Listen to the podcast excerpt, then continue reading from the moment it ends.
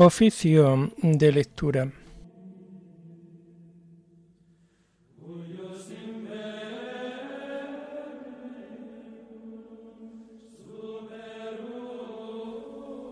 Comenzamos el oficio de lectura de este viernes 3 de noviembre del año 2023, viernes de la trigésima semana del tiempo ordinario. Señor, ábreme los labios, y mi boca proclamará tu alabanza. Gloria al Padre y al Hijo y al Espíritu Santo, como era en el principio, ahora y siempre, por los siglos de los siglos. Amén. Aleluya. Entrad en la presencia del Señor con vítores. Entrad en la presencia del Señor con vítores.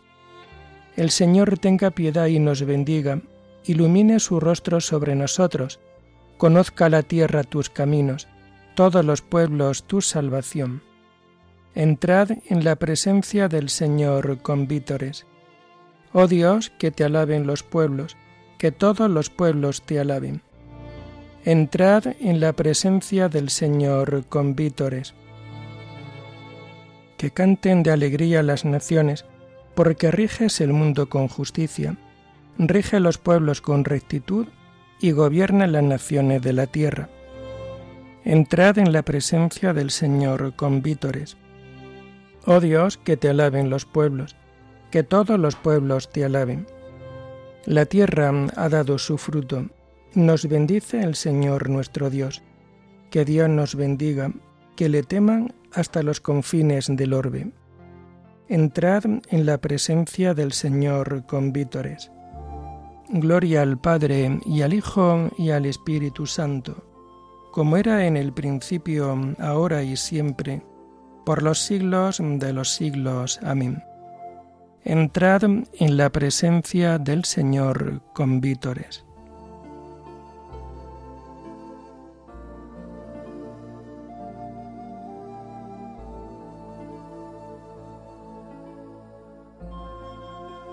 Tomamos el himno de las laudes del jueves de la segunda semana del Salterio y que encontramos en la página 730. Alfarero del hombre, mano trabajadora, que de los hondos limos iniciales convocas a los pájaros a la primera aurora, al pasto los primeros animales. De mañana te busco hecho de luz concreta, de espacio puro y tierra amanecida. De mañana te encuentro, vigor, origen, meta de los sonoros ríos de la vida. El árbol toma cuerpo y el agua melodía. Tus manos son recientes en la rosa. Se espesa la abundancia del mundo a mediodía y estás de corazón en cada cosa. No hay brisa si no alientas, monte si no estás dentro ni soledad en que no te hagas fuerte. Todo es presencia y gracia. Vivir es este encuentro, tú por la luz, el hombre por la muerte. Que se acabe el pecado. Mira que es desdecirte dejar tanta hermosura en tanta guerra. Que el hombre no te obligue, Señor, a arrepentirte de haberle dado un día las llaves de la tierra. Amén.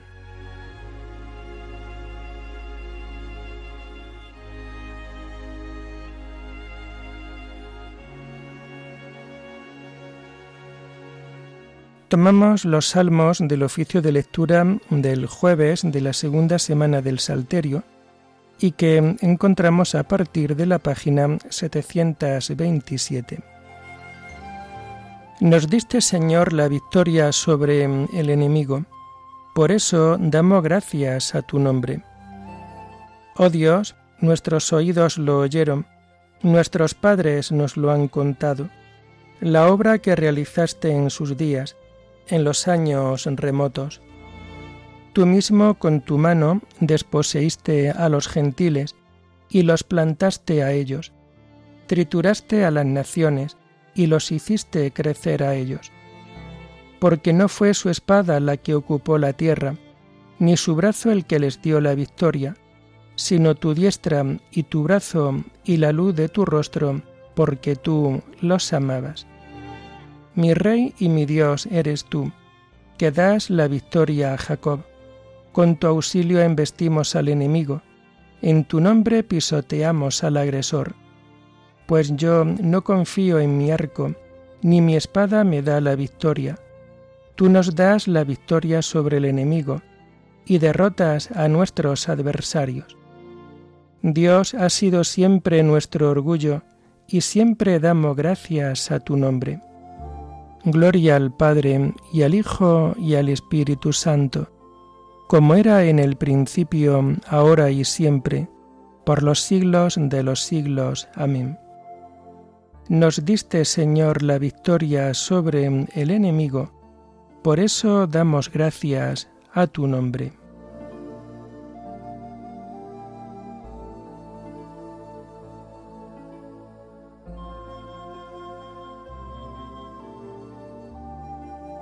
Perdónanos, Señor, y no entregues tu heredad al oprobio. Ahora, en cambio, nos rechazas y nos avergüenzas, y ya no sales, Señor, con nuestras tropas. Nos hace retroceder ante el enemigo, y nuestro adversario nos saquea. Nos entregas como ovejas a la matanza, y nos ha dispersado por las naciones. Vendes a tu pueblo por nada, no lo tasas muy alto. Nos haces el escarnio de nuestros vecinos, irrisión y burla de los que nos rodean. Nos has hecho el refrán de los gentiles, nos hacen muecas las naciones. Tengo siempre delante mi deshonra, y la vergüenza me cubre la cara, al oír insultos e injurias, al ver a mi rival y a mi enemigo. Gloria al Padre y al Hijo y al Espíritu Santo, como era en el principio, ahora y siempre, por los siglos de los siglos. Amén. Perdónanos, Señor, y no entregues tu heredad al oprobio.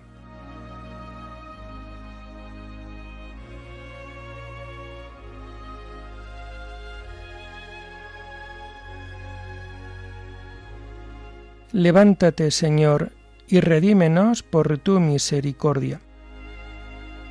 Todo esto nos viene encima sin haberte olvidado, ni haber violado tu alianza, sin que se volviera atrás nuestro corazón, ni se desviaran de tu camino nuestros pasos.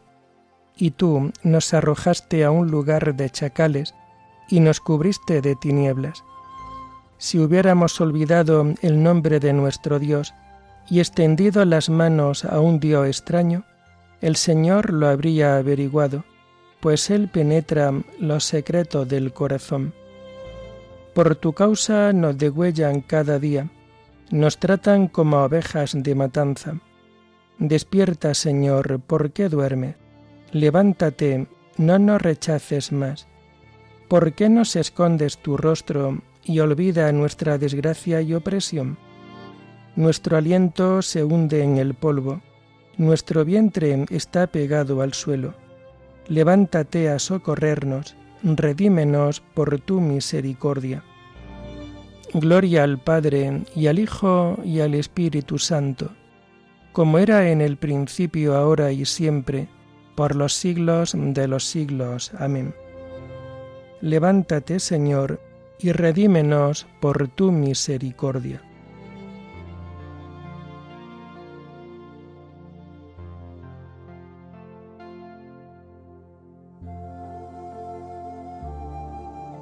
Señor, ¿a quién vamos a acudir? Tú tienes palabras de vida eterna. Tomamos las lecturas del viernes de la trigésima semana del tiempo ordinario y que vamos a encontrar a partir de la página 359. La primera lectura está tomada del libro de la sabiduría. La sabiduría debe pedirse a Dios. La sabiduría alcanza con vigor de extremo a extremo y gobierna el universo con acierto. La quise y la rondé desde muchacho y la pretendí como esposa, enamorado de su hermosura. Su unión con Dios realza su nobleza, siendo el dueño de todo quien la ama. Es confidente del saber divino y selecciona sus obras. Si la riqueza es un bien apetecible en la vida, ¿quién es más rico que la sabiduría que lo realiza todo? Y si es la inteligencia quien lo realiza, ¿quién es artífice de cuanto existe más que en ella? Si alguien ama la rectitud, las virtudes son fruto de sus afanes. Es maestra de templanza y prudencia, de justicia y fortaleza.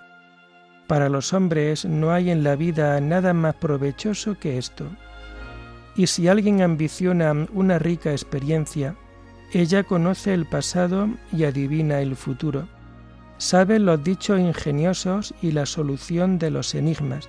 Comprende de antemano los signos y prodigios y el desenlace de cada momento, de cada época. Por eso decidir unir nuestras vidas, seguro de que sería mi consejera en la dicha, mi alivio en la pesadumbre y la tristeza. Gracias a ella me elogiará la asamblea, y aun siendo joven me honrarán los ancianos. En los procesos lucirá mi agudeza y seré la admiración de los monarcas. Si callo, estarán a la expectativa. Si tomo la palabra, prestarán atención. Y si me alargo hablando, se llevarán la mano a la boca.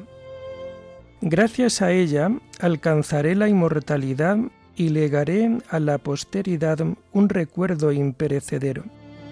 Gobernaré pueblos, someteré naciones, soberanos temibles se asustarán al oír mi nombre. Con el pueblo me mostraré bueno y en la guerra valeroso. Al volver a casa descansaré a su lado, pues su trato no desazona, su intimidad no deprime, sino que regocija y alegra. Esto es lo que yo pensaba y sopesaba para mis adentros. La inmortalidad consiste en emparentar con la sabiduría. Su amistad es noble deleite, el trabajo de sus manos riqueza inagotable, su trato asiduo prudencia, conversar con ella celebridad. Entonces me puse a dar vueltas tratando de llevármela a casa. Yo era un niño de buen natural, dotado de un alma buena. Mejor dicho, siendo bueno, entré en un cuerpo sin tara. Al darme cuenta de que sólo me la ganaría si Dios me la otorgaba, y saber el origen de esta dádiva, suponía ya buen sentido.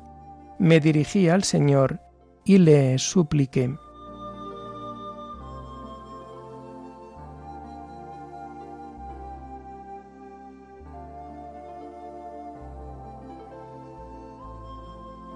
Supliqué y se me concedió la prudencia. Invoqué y vino a mí el espíritu de sabiduría. La preferí a los cetros y tronos. En caso de que alguno de vosotros se vea falto de sabiduría, que se la pida a Dios. Dios da generosamente y sin echar en cara, y Él se la dará. Invoqué y vino a mí el espíritu de sabiduría, la preferí a los cetros y tronos.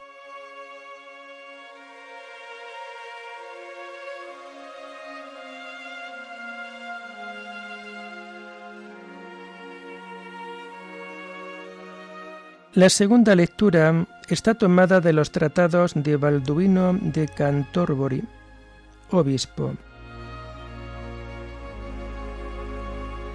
La palabra de Dios es viva y eficaz. La palabra de Dios es viva y eficaz, más tajante que espada de doble filo. Los que buscan a Cristo, palabra, fuerza y sabiduría de Dios, descubren por esta expresión de la Escritura toda la grandeza, fuerza y sabiduría de aquel que es la verdadera palabra de Dios, y que existía ya antes del comienzo de los tiempos, y junto al Padre participaba de su misma eternidad. Cuando llegó el tiempo oportuno, esta palabra fue revelada a los apóstoles, por ellos el mundo la conoció y el pueblo de los creyentes la recibió con humildad. Esta palabra existe, por tanto, en el seno del Padre, en la predicación de quienes la proclaman y en el corazón de quienes la aceptan. Esta palabra de Dios es viva, ya que el Padre le ha concedido poseer la vida en sí misma, como el mismo Padre posee la vida en sí mismo. Por lo cual, hay que decir que esta palabra no sólo es viva, sino que es la misma vida, como afirma el propio Señor cuando dice, Yo soy el camino, la verdad y la vida. Precisamente porque esta palabra es la vida, es también viva y vivificante. Por esta razón está escrito, lo mismo que el Padre resucita a los muertos y les da vida, así también el Hijo da vida a los que quiere.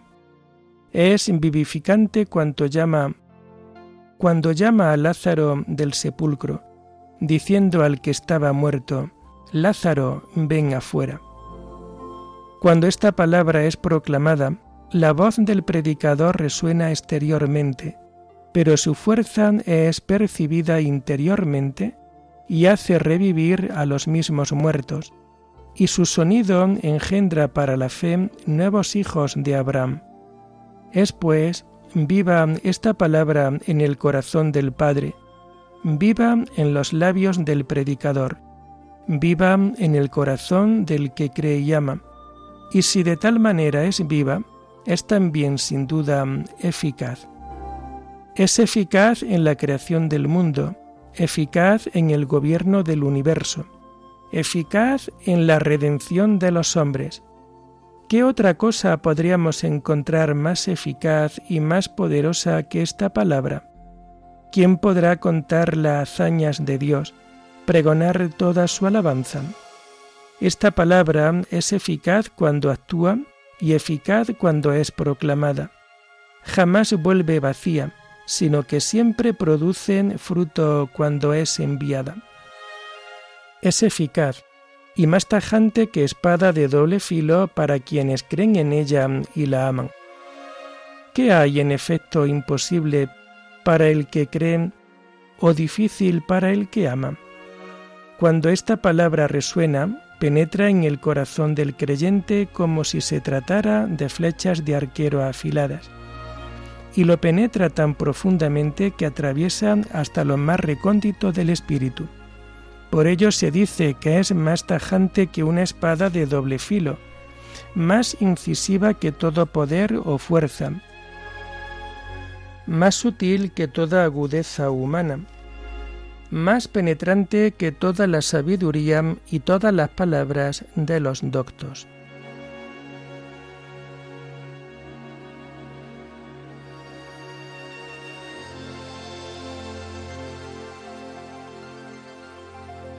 La fuente de la sabiduría es la palabra de Dios en el cielo, y sus canales son los mandamientos eternos.